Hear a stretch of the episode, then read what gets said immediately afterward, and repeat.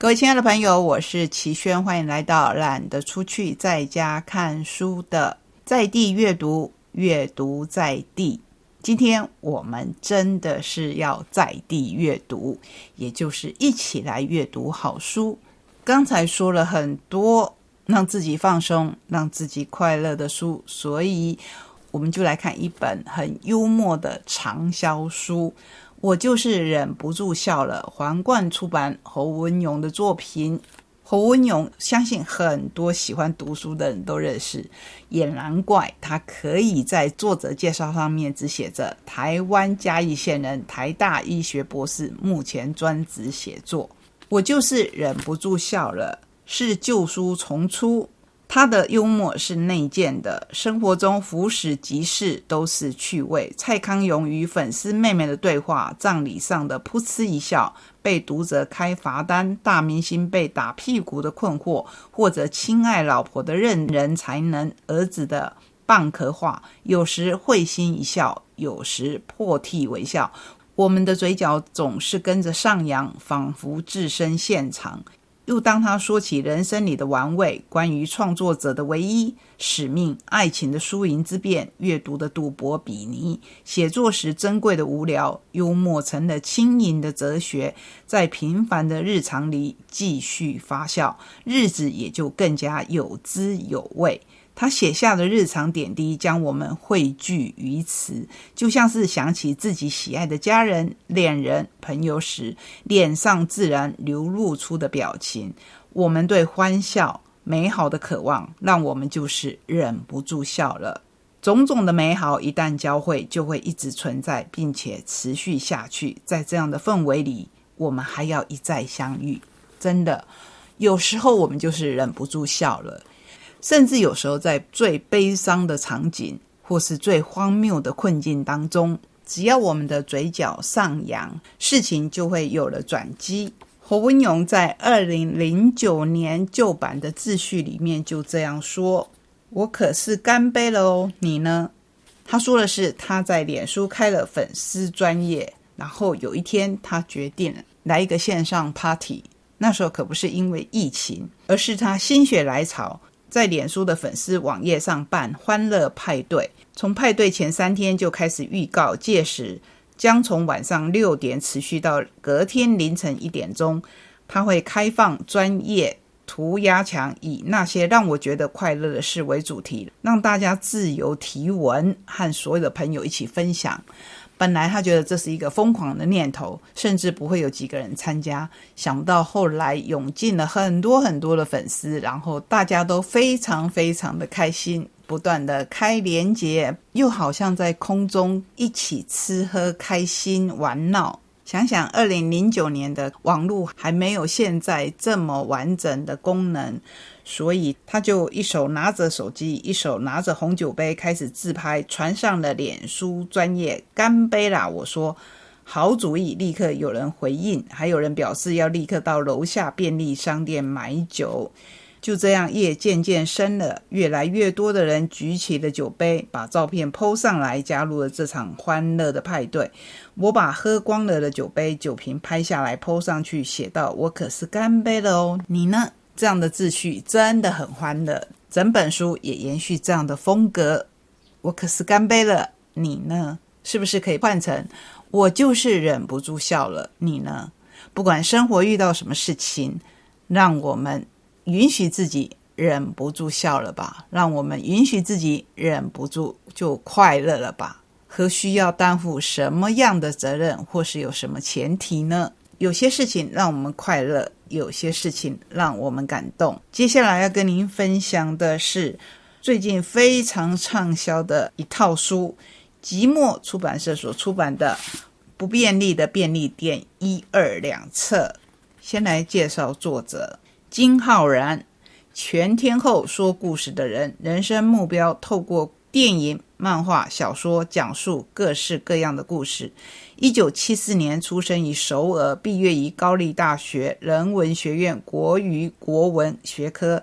初入职场时，在电影公司参与创作的剧本《蝶变任务》被改编为电影，自此成为编剧。他努力实践年轻时就该任意挥洒文字的理念，以长篇小说《望远洞兄弟》夺下二零一三年第九届世界文学奖的优秀奖，展开小说家生涯之路。此后还推出长篇小说《情敌》《幽灵作家浮士德》及散文集《每天写》，重新写写到最后。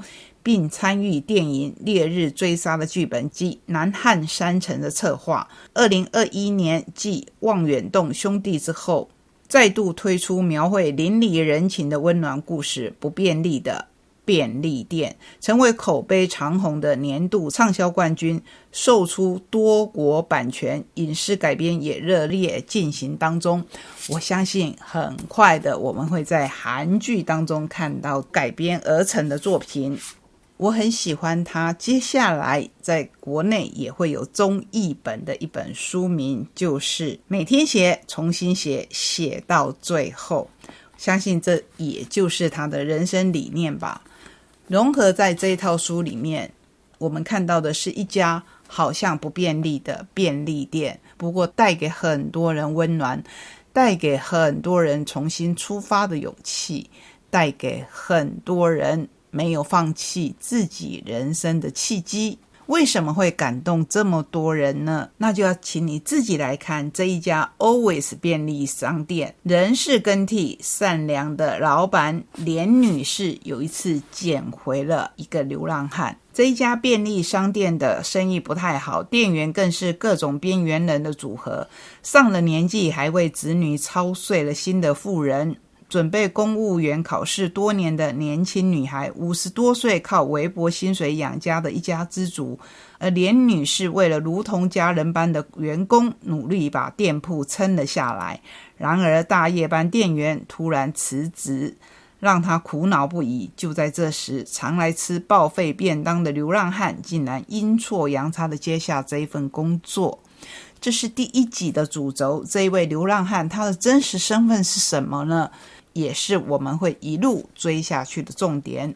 到了第二本，继续写那些尽了最大的努力，仍然苦苦挣扎的人，一直互相支援、关爱彼此的人，在梦想与生存路上徘徊的人。只要不便利的日子依旧存在，不便利的便利店就会继续驻守在小巷弄里，为大家的人生加油。想不想知道这一本书如何在出版三个月即横扫台湾各大书店二零二二年度的榜单呢？还有它为为什么能够售出十六国的版权？这一切都要请你亲自来看。节目的最后一段，先介绍一套书，贵自右界的《来自新世界》，上下两集，看起来很厚，可是读起来。真的是会让你欲罢不能。捷克作曲家安东尼·德弗扎克于一八九三年写出第九号交响曲《来自新世界》，其中第二乐章在日本被改编为《归途》《日落》《远山边》等歌曲，广为人知。想必不少人一听这一首歌，就会不自觉地想起本书开头也是如此描述：将近黄昏时分。扩音器都会传出相同的曲调，那是名叫《归途》的古老交响乐一部分。作曲家有个怪名字叫德佛扎克。我们在学校学到了这样的歌词：在原野上嬉戏的孩子，一听到《归途》就会携手踏上归途。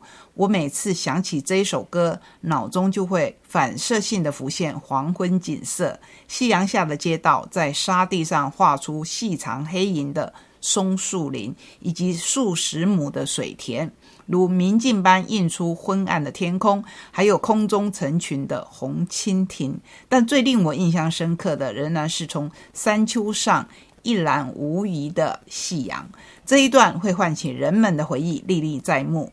可是，重点来了哦，这并非昭和四十年代的光景。而是距离现在千年后的神七六十六亭，由立根川流域的七个乡组成，大概位于目前滋城县的神七市一带。故事主角我是个女性，名叫渡边早纪，出生于七乡之一的水车乡。故事是由三十四岁的他写下自传，从我的儿童时代揭开序幕。乍看之下是篇怀旧风情的少时小说，但一点一滴的呈现出未来社会的怪诞。这就是这一本奇幻小说的魅力所在。二十一世纪的人类脑内觉醒，进化成拥有咒力的新人类。历经文明灭绝又重建的千年流转，和谐无垢的新世界逐渐成型。但看似万能的人类，其实潜藏着致命的弱点。看穿一切的复仇势力正蠢蠢欲动，新世界即将再度毁灭。所以，来自新世界的到底是什么呢？他们说这里是完美的新世界，我们确实进化成更好的人类了。可是真的是这样吗？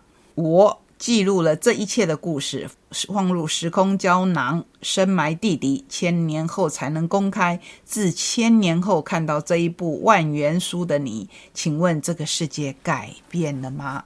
我们等于是提早了看见这一个时空胶囊，非常的精彩，也就不愧书评家把这一本书。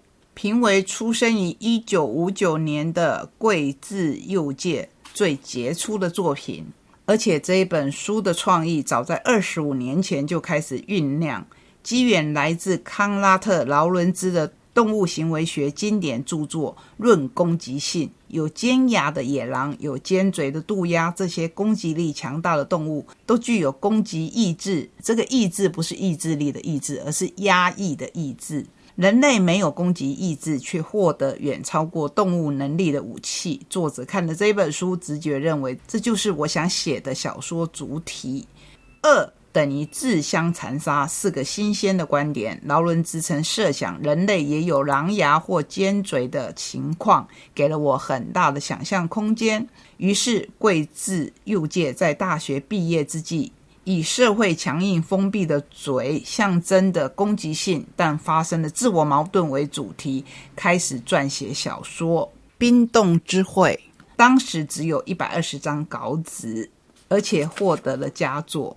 不过多年以后，我们看到了这一本《来自新世界》已经暴增为将近两千张的稿纸。它有多么精彩呢？当然还是要请你自己细细的来品尝。最后，我们用一本漫画来画上今天旅程的句点。高桥业界的梦幻绅士，您还记得吗？日本怪奇幻想漫画第一人生涯代表作《梦幻绅士》系列最完美的一册，十二个故事，每一个故事都短短的，可是每一个故事都张力十足。既梦幻写实，也忽视的黑色旁观者，是残酷的天使看尽人间的猎奇欲望，是温柔的恶魔守护害人的血腥浪漫。这一次，梦幻绅士又留下了十二个噩梦般的诗意传说，有别于一般甜美的漫画。